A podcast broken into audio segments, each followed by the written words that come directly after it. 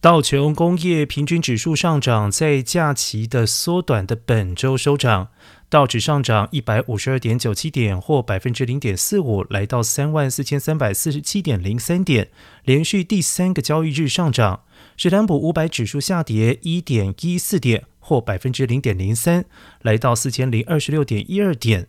纳斯达克综合指数下跌五十八点九六点，或百分之零点五二，来到一万一千两百二十六点三六点。三大指数本周都收高，道指在短短一周内上涨了百分之一点七八，史坦普五百指数上涨百分之一点五三。以科技股为主的纳指落后其他两个指数，但仍然上涨百分之零点七二。